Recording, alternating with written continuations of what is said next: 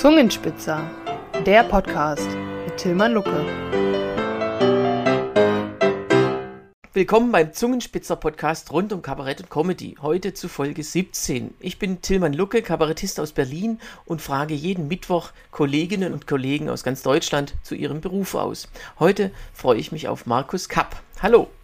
Hallo Tilman, ich freue mich auch sehr dabei zu sein. Wir haben uns ja äh, neulich vor ungefähr einem Monat äh, ganz, äh, naja, ganz spontan gesehen.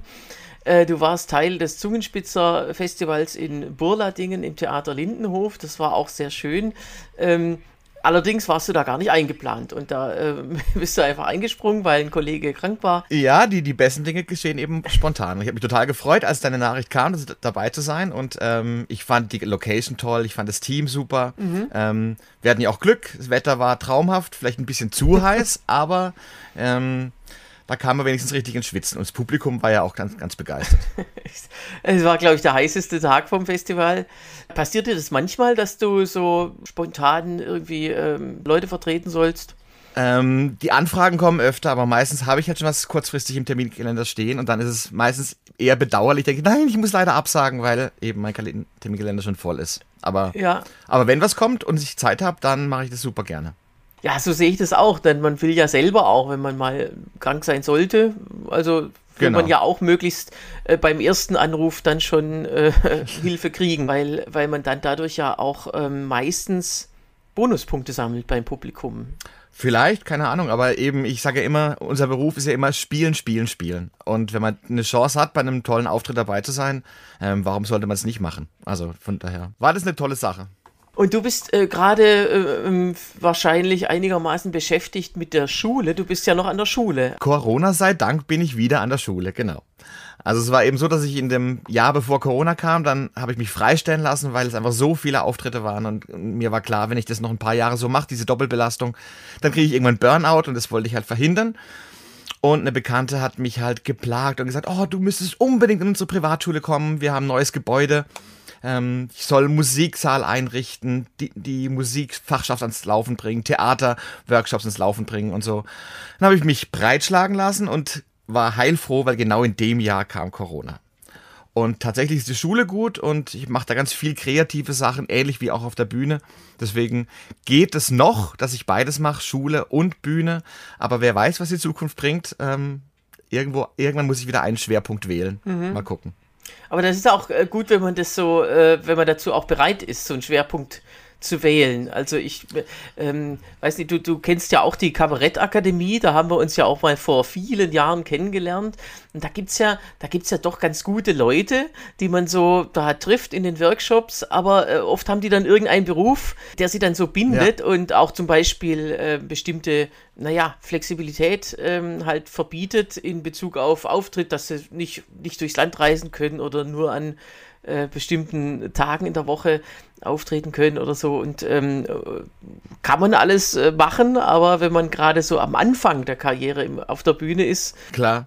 Ähm, ich habe aber das Glück, ich bin eben an einer Privatschule, wir sind ein kleines, eingespieltes Team und die wissen auch alle, was mein eigentlicher Job ist. Das heißt, wenn ich einen Auftritt weiter weg habe, dann ähm, werden wir irgendwie Stunden tauschen. Das geht an einer großen Regelschule, wird es nicht gehen. Aber bei uns ist es möglich. Also ich sag, also vor drei Wochen habe ich in Südtirol gespielt und Südtirol ist jetzt nicht gerade um die Ecke. Da war klar, ich kann zwei Tage nicht in die Schule, weil es unter der Woche war. Aber das habe ich natürlich dann vor- oder nachgeholt und dann ging das halt auch. Mhm. Aber was ich meinte, von wegen Schwerpunkte wählen, irgendwann, ich meine, der Tag hat nur 24 Stunden, irgendwann muss ich mich halt wahrscheinlich dann entscheiden, ähm, wo kommt, geht mein Schwerpunkt hin. Solange du vor der nächsten Pandemie wieder rechtzeitig in der Schule landest, ist doch äh, alles Richtig, ja, genau. Du hast ja auch den Draht nach oben, habe ich gehört, also du kannst das also alles regeln. Als Theologe ist das überhaupt kein Problem, genau, ganz direkter Draht, immer und machst, überall. Machst du auch Religionsunterricht oder ist Musik eher ähm, das, was gebraucht wird?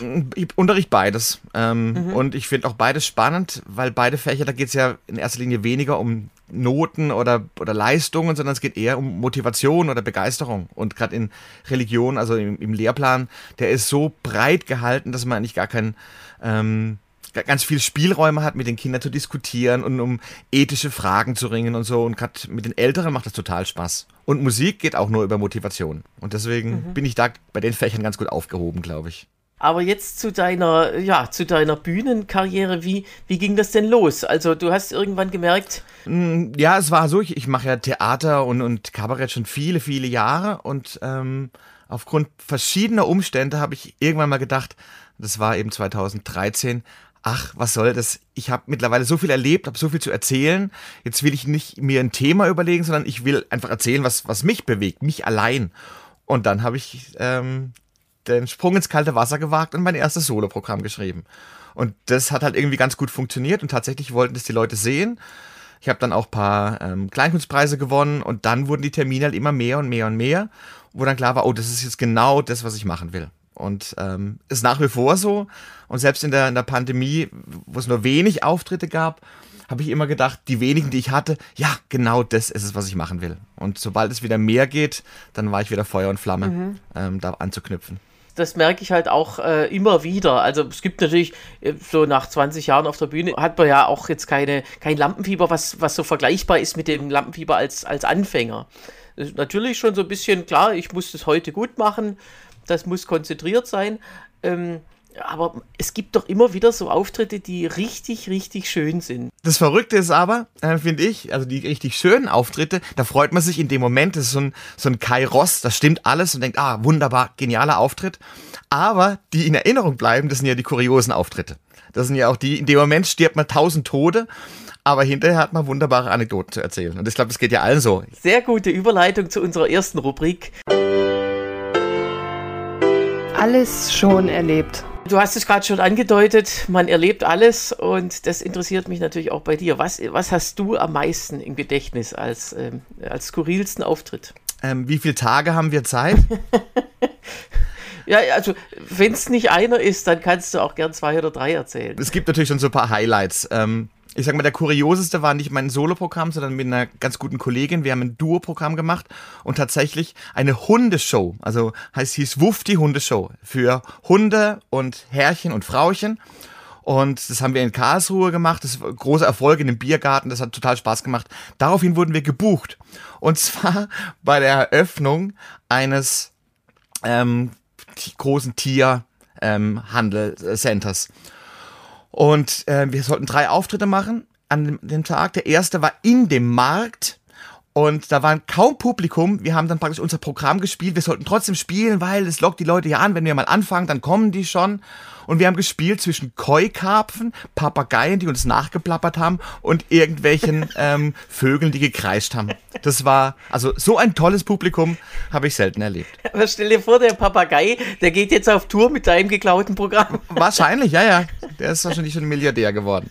Nein, aber das war wirklich das, das Kurioseste, vor Tieren zu spielen, an die natürlich ja. gedacht für Menschen, aber die kamen halt nicht und wir haben vor Tieren gespielt. Und die waren eingesperrt, die Armen. Und dann vielleicht auch eine zweite Geschichte, die fand ich ganz kurios. Man, man macht ja ab und zu mal auf, Auftritte, weil die Gage ganz reizvoll ist und wir wurden dann gebucht von einer geschlossenen Veranstaltung, ein Autoteile-Zulieferer. Ganz oben im Norden, irgendwo in der Nähe von Emden. Und ich hatte damals mit meiner Kollegin, wir hatten ganz viele Programme, manche auch wirklich lustig und einfach und banal. Und wir hatten ein, ähm, das schwierigste Stück war eine Neufassung von Don Quixote und die gegen die Windmühlen, gegen die Don Quixote in, dem, in unserer Fassung kämpft, sind halt die Großkonzerne und die Banken und so weiter. Und wir haben, ich habe am Telefon beim Vorgespräch noch gesagt, ähm, ich glaube, das ist jetzt das falsche Momentum, dieses Stück zu spielen, wenn, wenn das so eine lustige Abendveranstaltung sei. So, nein, nein, das klingt toll, das wollen sie machen. Also kamen wir dahin, sind da die 800 Kilometer nach oben gefahren und äh, haben den ersten Teil gespielt Schweigen im Walde, keine Reaktion und wir haben, sind tausend Tode gestorben. Das kennst du wahrscheinlich auch, wenn irgendwie das Publikum so gar nicht anspringt. Und ich dachte schon während des Spielens, dachte ich, okay, wir müssen im zweiten Teil kürzen. Das halte ich nicht aus. Ich, ich drehe durch. Und dann haben wir, war Pause und ich spreche mit meiner Kollegin und sage, hey, können wir irgendwie kürzen? Wir können das weglassen und das und das und das. Und dann, okay, dann kommen wir so auf 25 Minuten. Das wird immer noch gehen. Dann kommt der Chef rein und fragt uns, ah ja, das ist toll, was ihr macht, aber könnt ihr ein bisschen kürzen? Und ich sag, ja, gut, können wir gerne machen. Ähm, wie wäre es mit so auf 25 Minuten? Und er antwortet, gehen auch fünf. Also sollte der zweite Teil eines kompletten Stücks auf fünf Minuten gekürzt werden. Das haben wir sehr dankbar gemacht und waren dann froh, als dann die Kohle drei Jahre später auf dem Konto war. Aber ich, ich meine, wenn man es erzählt, ist die Wirkung nicht so, wir sind, also das Publikum war sowas von einem Nicht-Publikum. Das kann man sich nicht vorstellen. Und wenn, man da, oben steht, ja. stirbt man tausend tot. Das kenne ich auch manchmal, dass, dass man dann sagt, ja, vielleicht wäre es äh, dies und das vielleicht besser oder vielleicht sollte ich, äh, und der Veranstalter sagt dann, äh, nee, nee, ich weiß, was, äh, was am besten ja, ja. ist. Der Veranstalter weiß es immer besser, das wissen wir ja schon. Ja, oder so, äh, ich meine, man hat ja sein feststehendes Programm äh, und das ist am besten dann, wenn es halt bestimmte Zusammenhänge gibt, die man also selber schon auch schon erprobt hat und so. Ähm, und dann auch ähm, manchmal so der Wunsch, können Sie was äh, darüber einbauen oder so. Ich meine, ich bin ja sowieso immer aktuell und mal irgendwelche Halbsätze absondern, das, das kann ich immer. Aber jetzt äh, eine Nummer neu schreiben ist ja einfach, das wäre ja eine Auftragsarbeit. Da könnte, müsste ja ganz anderes Geld drüber wachsen als. Aber viele Veranstalter, also von geschlossenen Veranstaltungen, die denken, das macht man einfach mal so. Man schreibt mal genau. schnell einen Text von einer halben Stunde in ja. fünf Minuten. Also. Ja, und dass gerade der dann äh, ja auch in gewisser Weise auch äh, rund gespielt sein muss, was er ja in dem Moment nicht sein kann. Absolut. Äh, da ja, es lohnt sich ja nicht, denen das irgendwie erklären zu wollen, weil sie wissen es ja besser. Ja, ja, ja, genau. Naja, aber das bleibt uns immer unsere Herausforderung. Und manchmal ist es ja auch spannend. Also ich habe zum Beispiel gestern gespielt. Ich komme aus einem kleinen Dorf in der Nähe von Offenburg. Das hatte 900 Jahr Feier. Und da war eine große Open-Air-Bühne auf dem Festplatz. Und dann sollte ich natürlich schon mein Programm spielen, aber ganz viel über das Dorf erzählen. Es war gestern quasi eine halbe Premiere, weil natürlich immer wieder neue Texte und so weiter. Und das weißt du ja selber, man hat noch keinen Anhaltspunkt, was funktioniert und was nicht und so. Gestern ging es gut, weil es war ein Heimspiel, ja. aber ich kenn's, ich kenn's auch anders. Man äh, textet sich in Wolf und wundert sich dann, dass die Leute das halt dann noch nicht so prickelnd finden. weil, wie gesagt, der Veranstalter weiß es besser deine letzte Premiere? Äh, ja, obwohl man ja doch äh, alles erlebt, äh, gibt es ja manche Sachen, die einem zum allerersten Mal im Leben begegnen. Gibt es sowas äh, kürzlich bei dir? Ich glaube, das passiert ja ständig, dass man neue Dinge erlebt. Aber gerade vor, ähm, vor zwei Wochen war ich mit einer Schulklasse im Landschulheim am Bodensee. Und dann haben wir mit den Kiddies eine Wasserschlacht gemacht und haben dann, mussten uns ähm, tauchen. Und am, am Seegrund war dann eben so waren Wasserpflanzen gespickt mit Schlick und Sand und so weiter. Ja, und einer dieser Kinder, das war wahrscheinlich keine böse Absicht, aber hat mir so einen Schlammballen genau mitten ins Auge ge geworfen. Und erst hat es natürlich gebrannt und dann musste ich zum Arzt. Ähm, dann wurde mein Auge verbunden, dann bin ich ein paar Tage mit einer Augenklappe rumgelaufen. Und die Welt mit einem Auge zu sehen, ist tatsächlich was komplett anderes. Man muss bei jeder Treppenstufe aufpassen und so. Also es war eine Erfahrung, äh, die ich nicht unbedingt mal wieder so schnell erleben möchte, aber es, man merkt, wie man mit dem zweiten sieht man besser. Prokrastinationstipp. Du hast ja doch äh, eine ganze Menge schon äh, gemacht. Ich habe gesehen, also CDs, äh, im CD-Zeitalter, im CDO10 hat, hattest du ja eine ganze Menge produziert. Gibt es die noch? Kann man die noch? Äh ja, wir legen, ja, leben ja mittlerweile eben im digitalen Zeitalter. Auch im Internet kann man ja alles bekommen. Und es gibt ja so Online-Musikverlage und die ähm, vertreiben das dann auf allen gängigen Streaming-Plattformen. Und da gibt es das alles noch runterzuladen. Und das ist auch eine schöne Erinnerung. Ich habe einige CDs mit meinem Vater zusammen gemacht. Der hat auch Texte geschrieben. Der ist vor einigen Jahren gestorben und ähm, ich wollte das nach seinem Tod unbedingt machen, dass seine Texte weiterleben. Und deswegen kann man all seine Texte mit meiner Musik im Internet überall noch runterladen. Ist das auch Kabarett? Ähm, mein, mein Vater hat auch damals wirklich auch viel Kabarett gemacht, aber ähm, er hat auch für einen ähm, Liedermacher immer Texte geschrieben, so begann ich auch Songs zu schreiben, weil als kleiner Stöckes habe ich dann schon gesagt, Papa, schreib mir doch auch mal Texte. Und dann waren das am Anfang Kinderlieder, die er gemacht hat. Und dann, mein Vater war ja auch in der Kirche und ähm, als Diakon tätig und hat dann ähm, Kinder- und Jugendmessen ähm, die Texte geschrieben. Und ich fand es auch immer ganz gut, was er geschrieben hat. Deswegen wollte ich auch als kleine Hommage, ähm, dass die eben weiterleben. Mein Vater hat auch Bücher geschrieben und sein letztes Buch hieß, es war immer auch sehr humorvoll, hieß, Am achten Tag schuf Gott das Lachen. Und darin erklärt er eben, dass das Lachen eben so, wissen wir ja alle, ähm, eine große Hilfe, Unterstützung sein kann für, für, fürs eigene Leben, aber auch anderen eine Freude zu machen, andere zum Lachen zu bringen. Ähm, das war ihm immer ganz wichtig. Also er hat immer auch alles ganz humorvoll gestaltet, auch die Gottesdienste. Ja, und da, glaube ich, bin ich mhm. schon vorgeprägt, dass dann ich gemerkt habe, ah ja, da kann man schon was bewegen. Und es macht ja auch Freude, wenn man dann merkt, man denkt sich irgendwas aus und andere Leute finden das irgendwie ganz lustig und ähm, man sieht sie grinsen oder lachen. Dann sind wir eigentlich auch schon wieder äh, am Ende. So schnell kann es immer gehen, dass äh, die Zeit rennt. Ich äh, freue mich, dass du äh, Zeit hattest und wir sehen uns ganz bestimmt bald wieder auf einer Bühne, mal wieder. Das hoffe ich doch. Und äh, dir wünsche ich für die nächsten kommenden Projekte und Auftritte wieder alles Gute. Das wünsche ich dir auch und vielen Dank, dass ich eingeladen wurde. Dir alles Gute, Thielmann. Mach's gut.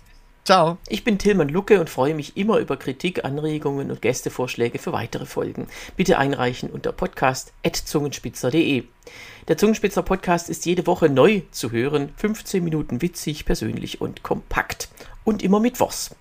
Auf zungenspitzer.de-podcast und auch sonst überall. Am nächsten Mittwoch treffe ich den Kollegen Martin Herrmann. Bis dann.